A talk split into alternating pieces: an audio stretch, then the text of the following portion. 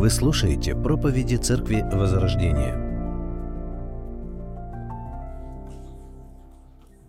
Предлагаю нам с вами открыть Евангелие от Марка, 4 главу. Мы прочитаем с вами достаточно большой отрывок. Будем читать с 1 стиха по 34.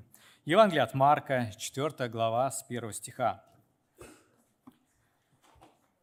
И опять начал учить при море, и собралось к нему множество народа. Так что он вошел в лодку и сидел на море, а весь народ был на земле у моря. И учил их притчами много, и в учении своем говорил им, «Слушайте, вот вышел сеятель сеять. И когда сеял, случилось, что иное упало при дороге, и налетели птицы и поклевали то.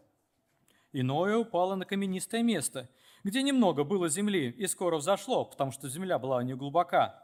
Когда же взошло солнце, увяло, и как не имело корня, засохло. Иное упало в терния, и терния выросла, и заглушило семя, и оно не дало плода. И иное упало на добрую землю, и дало плод, который взошел и вырос, и принесло иное тридцать, иное шестьдесят, иное сто. И сказал им, кто имеет уши слышать, да слышит. Когда же остался без народа, окружающие его вместе с двенадцатью спросили о притче. И сказал им, вам дано знать цар, тайны Царства Божия, а тем внешним все бывает в притчах. Так что они своими глазами смотрят и не видят, своими ушами слышат и не разумеют, да не обратятся, и прощены будут им грехи. И говорит им, не понимаете этой притчи? Как же вам уразуметь все притчи?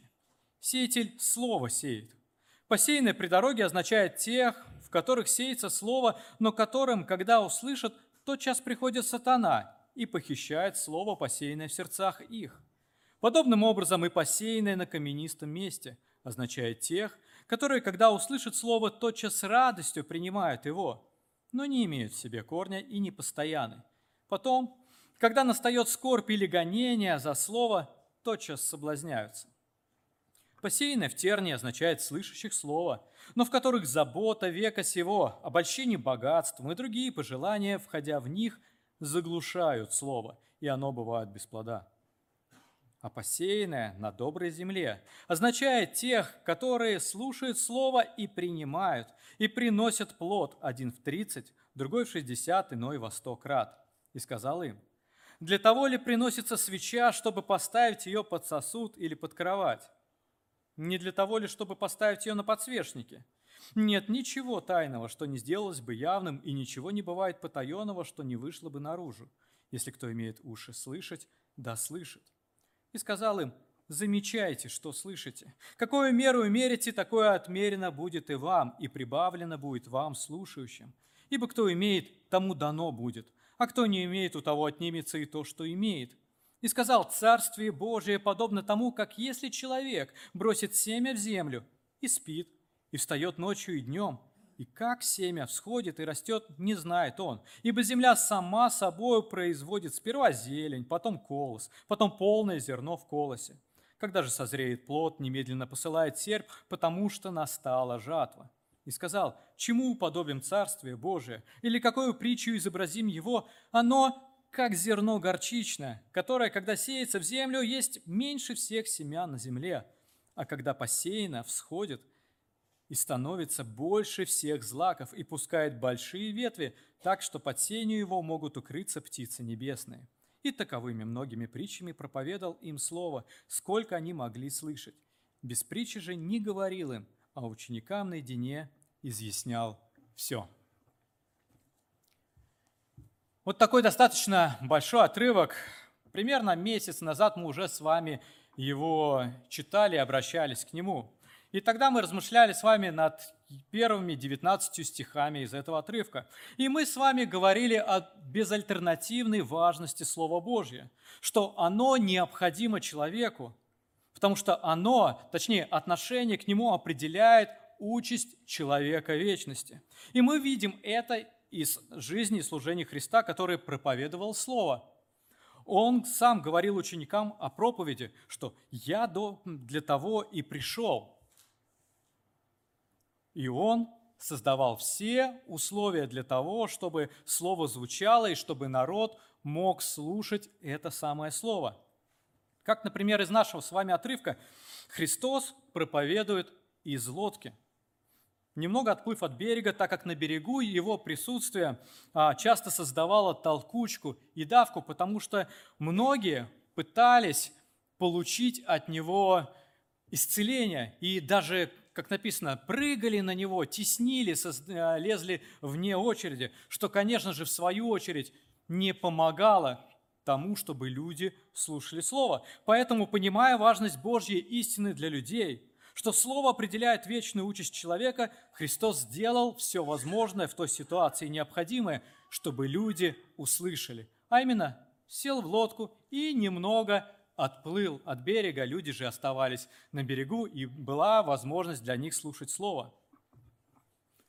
Но несмотря на то, что Слово звучало, и более того, оно звучало из уст самого Божьего Сына, многие не слушали его. По сути своей народ просто закрывал свои уши и закрывал свои глаза от истины Божией. Как, и как это происходило во времена Христа – так это было и за 700 лет до этого, а, во времена пророка Исаи. Чьи о духовной глухоте и слепоте народа приводил Христос. Это в 12 стихе нашего отрывка. Он говорит, так что они своими глазами смотрят и не видят, своими ушами слышат и не разумеют, да не обратятся, и прощены будут им грехи. Но я думаю, что мы с вами понимаем, что по своей сути во все времена существования человечества большинство людей в своем духовно мертвом состоянии просто упускают Божье Слово. Они не слушают его, они не пренебрегают и а, не смиряются перед Ним, чтобы обратиться к Богу с покаянием и получить прощение грехов. И вот центром, конечно же, нашего отрывка является притча – Христос рассказал притчу, Он привел аналогию, которая показывает как раз духовную вот эту самую реальность непринятия слова, но также и принятия слова, объясняя, почему так происходит и что характеризует людей, которые являются, так сказать, своими Богу, гражданами царства, а что характеризует других, которых Христос называет внешними. И эта притча известна как притча о сеятеле, и на основании ее мы с вами также говорили, какое отношение к Слову является препятствием для людей в принятии Божьего Слова, что характеризует тех самых внешних людей. Так мы говорили о безразличии к Слову. Когда, являясь рабами сатаны в духовно мертвом состоянии, Слово просто, знаете, для таких людей звучит как фон. И оно вовсе не оседает ни на человеке, ни, конечно же, не проникает к нему вовнутрь, так как хозяин этого человека, сатана, просто стряхивает это слово с человека, и все, он о нем забывает. В притче таких людей символизировало семя, которое упало на дорогу и которое было поклевано птицами. Еще мы с вами обращали внимание на поверхностное отношение к слову, когда видимая доброжелательность к слову скрывает легкомыслие к истине, и человек просто не вникает, он не углубляется в истину, он не укрепляет фундамент своей жизни истиной Божьей, чтобы эта истина стала частью его убеждений, того, на чем он строит свою жизнь, на основании чего он принимает решения в своей жизни. И поэтому при встрече с, испытаниями, при встрече с искушением, при встрече с лжеучением, такой человек очень быстро отпадает – просто приспосабливаясь к тем обстоятельствам, в которых он находится в тот момент. В притче таких людей символизировало семя, упавшее на каменистое место. И как быстро оно взошло, так же быстро оно и засохло, и увяло без корня, как только жар солнца его окутал. И третье препятствие, о котором мы с вами говорили, это обесценивание слова. Когда Библия, Библия, а жизнь жизнью. И Слово Божье просто для таких людей ничего не имеет общего с ежедневной практической жизнью. В своем обмерщении, суете люди ставят просто для себя мирские цели и достигают их мирскими методами. И они считают это для них более ценно, это для них более актуально, это более полезно, это более практично, чем исполнение Божьей воли, чем принятие решения на основании слова того, как Бог оставил это в Библии. Таких людей в притче Христа символизировало семя, упавшее в терния. Там и похороненное, потому что терния просто заглушила это самое семя. Так, безразличие к слову, поверхностное отношение к слову, обесценивая слово, обесценивание слова. Вот что характеризует людей, которых Христос называет внешних, у которых глаза и уши закрыты к тому, чтобы понимать Божьи истины, которые даже если физически могут как-то слышать Слово, но они его просто не слушают, закрывают Бога и свои глаза, и свои уши, чтобы обратиться к Нему за помощью, за спасением, за прощением грехов. Вот такое отношение к Слову определяет, такое отношение к Слову определяет их печальную участь в вечности. Такие люди просто строят свой дом на песке, и падение этого дома просто для них неизбежно. Такие люди являются внешними для Бога, делающими беззаконие и которые однажды обязательно получат возмездие за свою жизнь. Но есть и иной путь, иное отношение к Слову, иное звание от Христа противопоставление тем, кого Христос назвал внешними. И это, как уже упоминал, это свои Богу, это граждане Царства Небесного. Это те, для кого Христос является Спасителем, для кого Христос является Господом, является Его Царем. И в притче Христа их символизирует семя, посеянное на доброй земле и принесшее плод. Что же характеризует таких людей, на это мы с вами сегодня и обратим внимание. С 20 стиха мы читаем. «А посеянное на доброй земле означает тех, которые слушают Слово и принимают, и приносят плод один в тридцать, другой в шестьдесят, иной во сто крат. И сказал им, для того ли приносится свеча, чтобы ставить ее под сосуд или под кровать? Не для того ли, чтобы поставить ее на подсвечнике? Нет ничего тайного, что не сделалось бы явным, и ничего не бывает потаенного, что не вышло бы наружу. Если кто имеет уши слышать, да слышит. Напомню, что на этот момент, на момент произнесения этих самых слов, Христос уже не в лодке на море – это событие, которое происходит после того, после того, как те тысячи людей, которые собрались вокруг Христа, разошлись.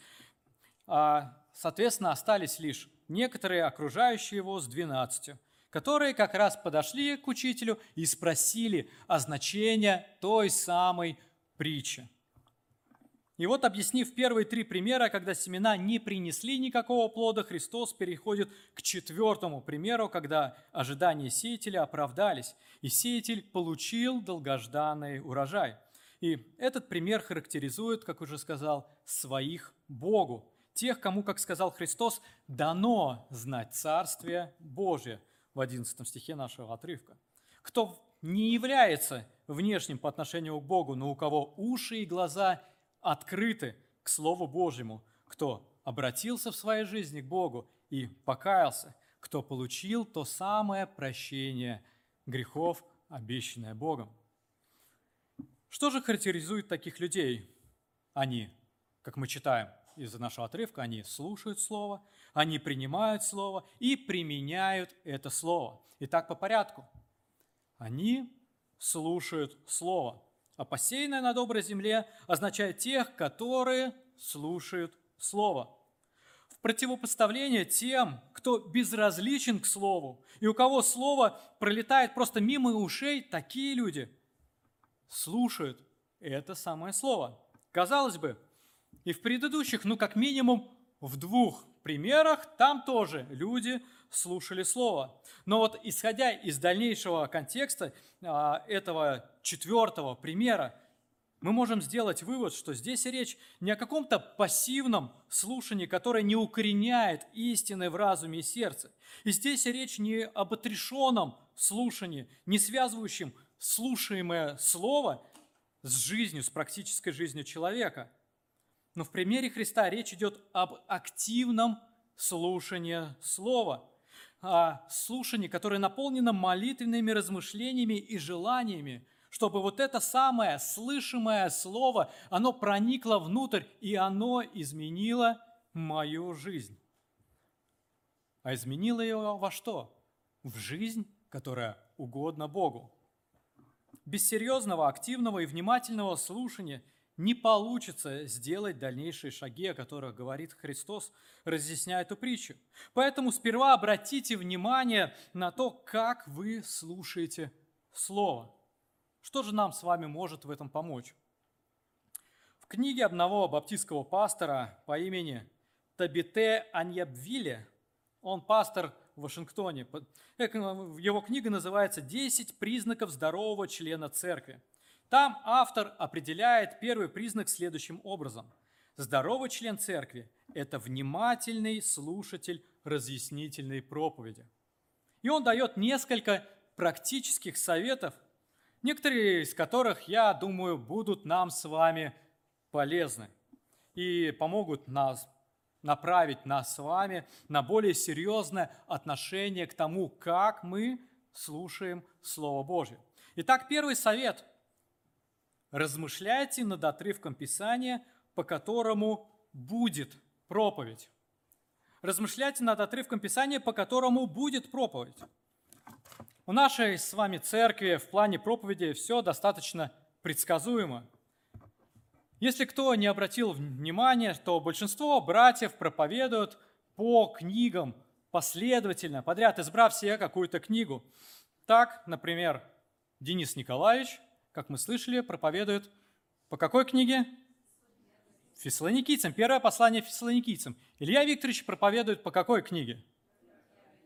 1 Коринфянам, замечательно, вы все знаете.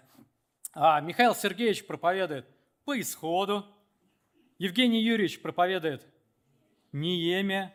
А, соответственно, я взял Евангелие от Марка, Тимофей Ильич, что проповедует? Титу. Титу, он идет по Титу, по крайней мере, до сих пор шел по Титу. Итак, что это означает? А это все просто. В принципе, Наблюдая за тем, что проповедует брат в это воскресенье, вы можете предугадать, о чем же, какой же отрывок он возьмет в следующее воскресенье. Ну или, наконец, вы можете просто написать пастора, спросить, а кто проповедует? Потом написать этому самому брату, а какой отрывок, брат, будет у тебя в следующее воскресенье, ободрив его, что вы будете молиться об этом брате, о его подготовке проповеди, и сказав, что вы лично будете внимательно его слушать. Я думаю, что это замечательное упражнение. И во время этого времени у вас есть неделя, чтобы действительно самому погрузиться перед тем, как вы придете в церковь и услышите проповедь на какой-то отрывок, самому погрузиться в этот отрывок, размышлять над словом. И когда придет время проповеди, это позволит вам быть более внимательны к тому, что говорится с кафедры. Либо утверждая вас в том, в тех заключениях, к которым вы пришли, размышляя над Словом, либо обогащая дополнительным взглядом на уже известный вам отрывок. В любом случае, это сделает ваше слушание более активным. Да, это требует время. Да, это требует усидчивости и усилий. И это требует изменения твоего подхода к слову, которое звучит в церкви. Потому что мы привыкли, да, приходить, услышать, и потом, в лучшем случае, да, мы запомнили что-то для себя. Но здесь совсем другой подход. Здесь как раз и, и, и а, проявляется та самая жажда слова и желание, чтобы это слово а, село внутри вас. Уверен, это будет благословением как для вашей жизни, так для жизни церкви позволит сделать, конечно же, слушание более активным. Второй совет, который дает тот автор – купите собрание хороших комментаторов к Библии. Если первый совет касался соприкосновением вас с проповедниками нашей церкви, то этот совет касается соприкосновением с проповедниками других церквей и даже другого времени. Бог одаривал и продолжает одаривать некоторых своих детей особыми способностями к пониманию и научению истине. И также он благословил, что их труд, их проповедь, их исследования, их толкования запечатлены в книге. Так почему бы этим нам с вами не воспользоваться, когда мы изучаем Священное Писание? Это послушать лишь дополнительным благословением для вас. Сюда я также отнес бы и более тематическую, богословскую, христианскую литературу хороших христианских авторов. И даже прослушивание или же просмотр а, проповедей а, по YouTube. Главное, конечно же, не увлекаться этим очень сильно. Я убежден, что лучше переслушать несколько раз внимательно одну проповедь в неделю, чем, знаете, забить свой день постоянными а, проповедями, которые также станут уже у тебя как некий фон и просто отключат твой мозг из-за обилия информации, которая будет литься, несмотря на то, что действительно она может быть хорошая информация, просто организм уже не сможет воспринимать. И лучше углубиться в одну проповедь, которая смирит тебя перед Богом, чем услышать вот как-то таким способом или прочитать сотню проповедей, которые лишь могут привести тебя к надменности, к тщеславию, что вот сколько ты за неделю проповеди-то переслушал. А на самом деле итога от них, изменения жизни от них нулевое будет. Третий совет – обсуждайте содержание проповеди с друзьями после богослужения. Vспомните, о чем вы обычно общаетесь в нашей с вами трапезной после служения. И вот это время также можно использовать и для взаимного обогащения, делясь мыслями о прозвучавшем слове, о вызовах, которые оно несет в вашу жизнь, или же наоборот спросить своего собеседника, что его ободрило в слове. Обсуждайте содержание проповеди. Это позволит не только вам относиться внимательно к тому, как вы слушаете, но и позволит вашему собеседнику обратить на это внимание, а как он слушает Слово Божие. Обсуждайте содержание проповеди. Не осуждайте, а именно обсуждайте его. Нам необходимо вырабатывать с вами культуру общения вокруг слова. И это вовсе не значит, что о другом ни о чем нельзя просто теперь говорить. Нет, я не говорю о такой крайности, но обратите внимание, есть ли вообще у вас в жизни, в вашей семье, в общении с вашими друзьями а, разговоры на тему Священного Писания, на тему проповеди. К сожалению, часто в жизни христиан как раз проявляется другая крайность. Это полное отсутствие как раз вот таких тем в обычных разговорах, тем вокруг Слова Божия. Четвертый совет от благословенного брата – слушайте проповедь снова и поступайте в соответствии с тем, к чему проповедник призывал в ней. Не допустите, чтобы слово, звучавшее в воскресенье, стерлось из вашей памяти в понедельник или какой-либо другой день. Слушайте и запоминайте практические советы из проповеди. И выбрав для себя один, два, не обязательно все, о чем говорится, просто выбрав пару а, вот таких применений, используйте их.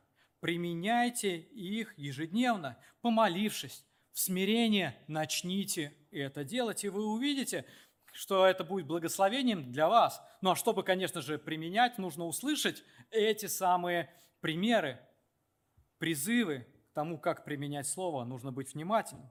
И благодарение Богу за нашу с вами медиа-команду. Они еженедельно нам с вами напоминают а, воскресное слово, выкладывая проповеди нашей церкви в YouTube. Я знаю, что есть некоторые люди, которые пересматривают эти проповеди, и не один раз, чтобы э, вникнуть в них. Практикуйте это. И вникнув, применяйте практические советы. Это не только увеличит просмотры и позволит увидеть проповедь внешним пользователям YouTube, но также позволит вам сделать сказанное слово практичным для своей жизни. Имея такое мышление, это будет вас а, заставлять серьезно подходить тому, как вы слушаете слово, чтобы запоминать, возможно, для кого-то конспектировать проповеди. Пятый совет – выработайте привычку задавать вопросы о значении библейского текста. Вот подумайте сейчас, а есть ли у вас какие-либо места Писания, которые вам непонятны? Вы читаете, и вот есть ли какие-то места Писания, которые вам непонятны? Если непонятны, то почему? И вот если вы не новообращенный, который впервые взял в руки Библию, то вы просто неизвинительны. Я уверен, что вы не успокоитесь, если что-то неправильно работает в вашем смартфоне.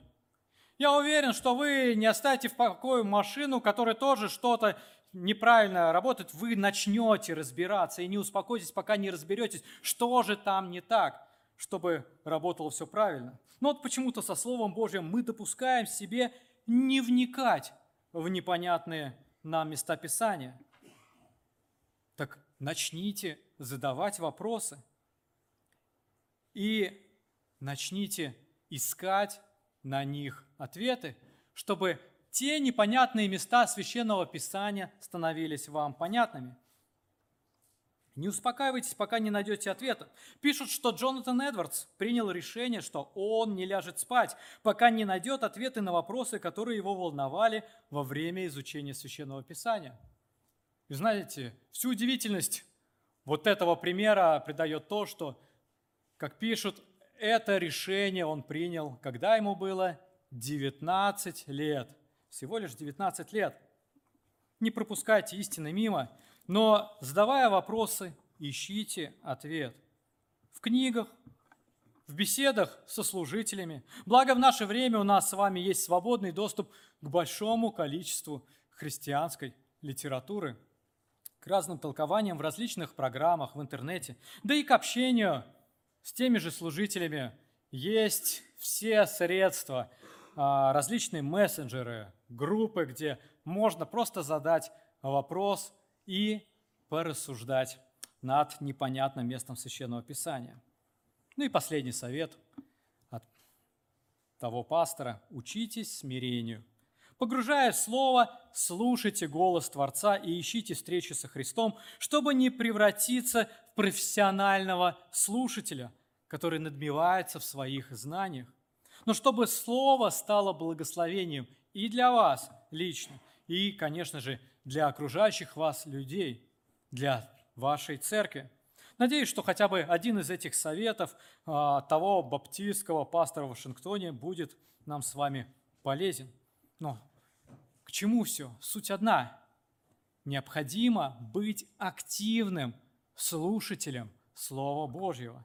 Это важно. Но этого недостаточно. И второе, что характеризует граждан Царства Небесного, что они не только слушают Слово, но они и принимают это Слово. А посеянное на доброй земле означает тех, которые слушают Слово и принимают. В противопоставление поверхностному отношению к Слову, когда люди достаточно легкомысленны и не углубляются в познание истины, Иисус говорит, что граждане Царства Небесного укрепляют фундамент Слова в своей жизни. В русском переводе, в синодальном переводе используется у нас с вами одно одинаковое слово, слово «принимать», как в 16 стихе. А, подобным образом и посеянное на каменистом месте означает тех, которые, когда услышат слово, тотчас с радостью принимают его. Так и в 20 стихе «а посеянное на доброй земле» означает тех, которые слушают слово и принимают. Но вот в греческом языке а, на котором было написано то самое э, Евангелие от Марка, использовалось два разных слова. И вот в 16 стихе использует слово, которое означает брать, хватать, обхватывать, получать, принимать. В смысле, как бы, знаете, внешнего воздействия. Так, например, евангелист Марк использует его и в других стихах. Вот примеры. «И взяв дитя, поставил посреди них». Или же а, в 12 главе, в притча о злых виноградарях, а, и схватив, опять же, его убили и выбросили вон из виноградника. То есть, опять же, символизирует, знаете, как будто а, человек услышал слово, как бы схватил его и вот держит, но оно снаружи, оно не внутри человека, оно снаружи, поэтому, когда приходит испытание, он и отпадает, потому что оно не стало его частью. В стихе же 20 используется другое слово, которое несет оттенок согласия словом и даже становление этого слова частью своей жизни. А, например, это слово используется в книге «Деяния апостолов» в 16 главе, когда народ восстал против Павла и силы в Филиппах. И вот э, в своих обвинениях на этих людей они говорят следующее, что а, Павел и Сила проповедуют обычаи, которых нам, римлянам, не следует ни принимать, ни исполнять. То есть нам не нужно соглашаться с новыми этими обычаями, и не нужно их делать частью своей жизни. Можно так перефразировать. Или же в первом послании Тимофею Павел использует это слово а, в стихе «обвинение на пресвитера не иначе принимай, как при двух или трех свидетелях». Опять же, слово «принятие» несет оттенок некого согласия, что да, вот а это вот так вот оно и есть, только когда есть несколько свидетелей. То есть, когда речь идет о гражданах Царства Божьего, Христос говорит, что они не только активно слушают Слово, но, но они соглашаются с Ним и делают это Слово частью своих убеждений. Это не поверхностное отношение к Слову, но а, помещение этого слова в фундамент своей жизни. Это согласие со словом, несмотря на собственный опыт или же на какие-то личные предпочтения. Вспомните историю призвания Симона, а, записанную в Евангелии от Луки. В пятой главе об этом записано. А, с 4 стиха там написано следующее. «Когда же перестал Христос учить, сказал Симону, Отплыви на глубину и, за... отплывите... Отплыви на глубину и закиньте сети свои для лова. Симон сказал ему в ответ, «Наставник, мы трудились всю ночь и ничего не поймали». То есть мы видим, что Иисус, учитель слова, говорит профессиональному рыбаку, как ловить рыбу. При этом Симон, по-видимому, уставший. Ну, он работал всю ночь. Он скорее всего, расстроенный. Почему? Да потому что всю ночь работал, а ничего не поймал. И весь его опыт говорил о бессмысленности всей этой затеи, потому что он уже это делал, и много раз, я уверен, в течение ночи. Но, вопреки его личным обстоятельствам, вопреки его настроению, вопреки его опыту, он принимает слова Христа. Как он говорит, но по слову твоему закину сеть. И результат уже не заставил себя ждать. Сделав это, они поймали великое множество рыбы, и даже сеть у них прорывалась. Настолько много было рыбы. Принять слово – это согласиться, что оно обладает наивысшим авторитетом в сравнении с какими-либо мнениями людей или даже с моим собственным мнением, с моим собственным опытом. Принять слово – это смиренно подчинить себя этому самому слову и сделать его частью своей жизни, вложив его в свое сердце. Как говорит псалмопевец, «В сердце моем сокрыл я слово Твое, чтобы не грешить пред Тобою» в 118 псалме. Принять Слово невозможно без покаяния перед Богом. Ибо Слово открывает всю безнадежность нашего положения перед Ним, нашу глухоту и слепоту перед Его истинами, нашу упертость в грехе и нежелание исполнять Его волю.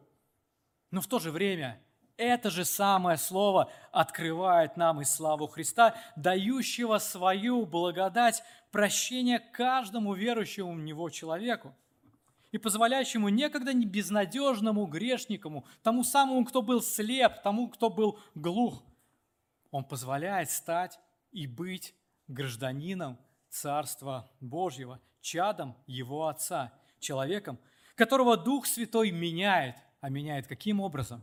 Через Слово Божие. Когда человек принимает это Слово, соглашаясь с ним, и делая это слово частью своей жизни. Принять слово невозможно без серьезного, активного слушания этого слова, вникающего в его суть. Но принятие слова – это является следующим, логичным, смиренным и правильным шагом. Однако и этот шаг не последний. И Христос говорит еще об одной характеристике граждан Царства Божьего. Как мы читаем, они слушают, они принимают, и третье, они применяют Слово Божие в своей жизни, а посеянное на доброй земле означает тех, которые слушают Слово и принимают, и приносят плод, один в 30, другой в 60, иной во 100 крат. Противопоставление людям, обесценивающие Слово тем, что считают его бесполезным, считают его непрактичным, граждане Царства Небесного исполняют сказанное Богом Слово и более приносят необходимый Богу плод. Плодоношение – вот отличительный знак истинно верующего человека. Вспомните, Христос говорил в 15 главе Евангелия от Иоанна, «Я есть лоза», в пятом стихе, «а вы ветви. Кто пребывает во мне, и я в нем, тот приносит много плода, ибо без меня не можете делать ничего». И в восьмом стихе он говорит, «Тем прославится Отец мой, если вы принесете много плода и будете моими учениками». При этом нам всем необходимо понимать, что плодом является не какое-то одно определенное действие, одинаковое, универсальное для всех христиан. Плод приносит жизнь человека, находящаяся под влиянием Божьего Слова, жизнь человека, который находится в Божьей воле для Божьей славы. И этот плод определяет Бог сам для себя. К чему же призывает нас Слово? Мы читаем 1 Коринфянам 10 главу 31 стих. Итак, едите ли, пьете ли, или иное что делаете, все делаете в славу Божию. 1 Петра 4 глава 11 стих. «Говорит ли кто? Говори, как слова Божии. Служит ли кто? Служи по силе, какую дает Бог, дабы во всем прославлялся Бог через Иисуса Христа, которому слава и держава во веки веков». Послание Колоссянам 1 глава 9 стих. «Поэтому и мы с того дня, как о том услышали, не перестаем молиться о вас и просить, чтобы вы исполнялись познанием воли Его во всякой премудрости и разумении духовном, чтобы поступали достойно Бога, во всем угождая Ему, принося плод во всяком деле благом и возрастая в познании Бога. То есть тут достаточно простая логика. Бог все делает для своей славы. Необходимо это понять и запомнить. Бог все делает для своей славы. И Он заинтересован в своей славы больше, чем кто бы то ни было. Он заинтересован в своей славе больше, чем я заинтересован в Его славе. Он заинтересован в своей славе больше, чем вы заинтересованы в Его славе. И Он один знает, что необходимо, чтобы Его слава засияла наярчайшим образом. Он это знает. Он Бог, Он понимает, знает и ведет все к тому, чтобы Его слава сияла. И вот этот цвет Его славы достигается только, конечно же, в Его воле. Не теми путями, которые бы я предпочел делать, чтобы Он прославился – не теми путями, которые вы предпочли бы делать, чтобы прославить Бога, какими бы искренними мы с вами не были, как, как, какую бы благую цель не преследовали. Нет. Именно Бог определяет, что необходимо, чтобы Ему прославиться наирчайшим образом. Он сам определил это в своей воле. И вот воля Бога, она выражена в Его Слове. И она исполняется, воля Божья, выраженная в Слове, исполняется через библейское мышление, через принципы, через повеления, которые Он оставил в Своем Слове. И вот применяя Слово Божие, мы как раз и исполняем Божью волю. А что это значит? Это значит, что через нас, через людей, через его детей свершается та самая Божья воля, которую Он задумал для того, чтобы Его слава сияла наирчайшим образом. Через нас Его воля совершается и совершается именно определенный Богом путь для наивысшего прославления Его. При этом Бог сам индивидуально через каждого в отдельности производит необходимый именно Ему результат для прославления своего имени. Он производит тот самый плод, который у одних в жизни дает 30, у другого 60, а у иного во 100 крат.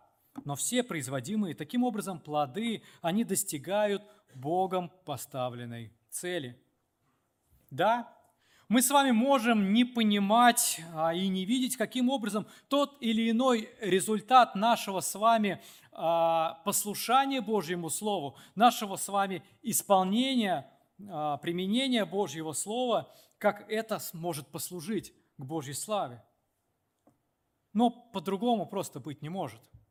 Бог сам действует. И нам не обязательно это видеть, конечно, здорово и благословение, если мы это увидим, но нам необходимо понимать и доверять Богу в том, что Он нам заповедует делать, просто брать и делать это. По-другому просто не может быть. А через пророка Исаия Бог говорит в 55 главе 8 стихе, «Мои мысли, не ваши мысли, не ваши пути, пути мои, говорит Господь. Но как небо выше земли, так пути мои выше путей ваших, и мысли мои выше мыслей ваших. Как дождь и снег не сходит с неба и туда не возвращается, но напаяет землю и делает ее способную рожать и произвращать, чтобы она давала семя тому, кто сеет, и хлеб тому, кто ест. Так и слово мое, которое исходит из уст моих, оно не возвращается ко мне тщетным, но исполняет то, что мне угодно, и совершает то, для чего я послал его. И вы знаете, Христос подтверждает эти слова как раз в словах нашего отрывка. И сказал им, для того ли приносится свеча, чтобы поставить ее под сосуд или под кровать? Не для того ли, чтобы поставить ее на подсвечнике? Нет ничего тайного, что не сделалось бы явным, и ничего не бывает потаенного, что не вышло бы наружу. Если кто имеет уши слышать, да слышит. Воля Божья исполняется Божьими детьми через исполнение Божьего Слова. Слово, как светильник, дано не для того, чтобы прятать его, накрывая каким-то сосудом, не для того, чтобы ставить его под кровать, но чтобы явить Божью волю для ее исполнения, чтобы Божьи тайны стали известными, чтобы Божьи откровения были доступны каждому верующему во Христа человеку, который слушает, который принимает, который исполняет Богом данное слово, приносящее необходимый Богу плод для Его славы. И вот такое отношение к Слову как раз и отличает слышащих и видящих граждан Царства Небесного от глухих и слепых к Слову внешних для Бога людей. Христос сказал пришедшим к Нему за разъяснением притчи, «Вам дано знать тайны Царства Божия. В своей милости Бог открыл им Слово, как, впрочем, делает это сегодня для нас с вами, когда мы обращаемся к Слову Божьему. У нас с вами есть величайшая привилегия иметь Слово Божие в печатном виде, иметь Слово Божие, обращаться к Нему в каждом дне, иметь Слово Божие, читать Его. Э, только задумайтесь, это Слово Божье, это Божье откровение. Это Его воля, воля Творца этой вселенной. Воля Бога богов. Воля Небесного Отца. Воля Владыки Вселенной. Когда мы исполняем это Слово, мы не просто живем в воле нашего Небесного Отца, но приносим определенный, ему необходимый, нужный плод для его славы. Какой же итог мы с вами можем подвести? В принципе, тот же итог, что сказал Христос своим ученикам. С 24 стиха. Сказал им, замечайте, что слышите. Интересно, тут написано, можно перевести как «смотрите, что слышите». Какую меру мерите, такое отмерено будет вам, и прибавлено будет вам, слушающим. Ибо кто имеет, тому дано будет, а кто не умеет, у того отнимется и то, что имеет. Можно сказать, что Божье Слово, отношение к Нему определяет вечную участь человека. Обращайте внимание, что вы слушаете. То, что вы слушаете, то вас и наполняет. То, что вас наполняет, то и формирует ваше мировоззрение, формирует ваше отношение к происходящим событиям, формирует вашу реакцию на различные ситуации в вашей с вами жизни. И наше время это очень и очень хорошо показывает. Христос призывает слушать Слово, именно Слово, им наполняться, так как оно является выражением Божьей воли для людей, чтобы человек был в воле Небесного Отца. В послании римлянам в 12 главе апостол Павел говорит, «Итак, умоляю вас, братья, милосердием Божиим, представьте тела ваши в жертву живую, святую, благоугодную Богу для разумного служения вашего. И не сообразуйтесь с веком этим, но преобразуйтесь обновлением ума вашего, чтобы вам познавать, что есть воля Божия, благая, угодная, совершенная. И эта воля, она в Слове Божьем. Без Слова Божия эту самую волю Божью вы просто никак не узнаете. Это просто невозможно. Слух и зрение, открытые к Слову Божьему, которое слушается, принимается и применяется человеком, направляет этого человека по пути воли Божьей, благой, угодной и совершенной, ведущий человека в Царство Христа и свидетельствующий, что Он истинное Дитя Божие. Как написано, кто имеет, тому дано будет. Слух и зрение закрытые – к Слову Божьему, отношение к которому у таких людей безразлично, поверхностно и не представляющее ценности, направляет человека на погибель вместе с сатаной, тем, в чьей воле находится как раз тот самый человек, у которого однажды отнимется и то, что он имеет. Поэтому будьте внимательны к тому, что вы слушаете. Будьте внимательны тому, как вы слушаете.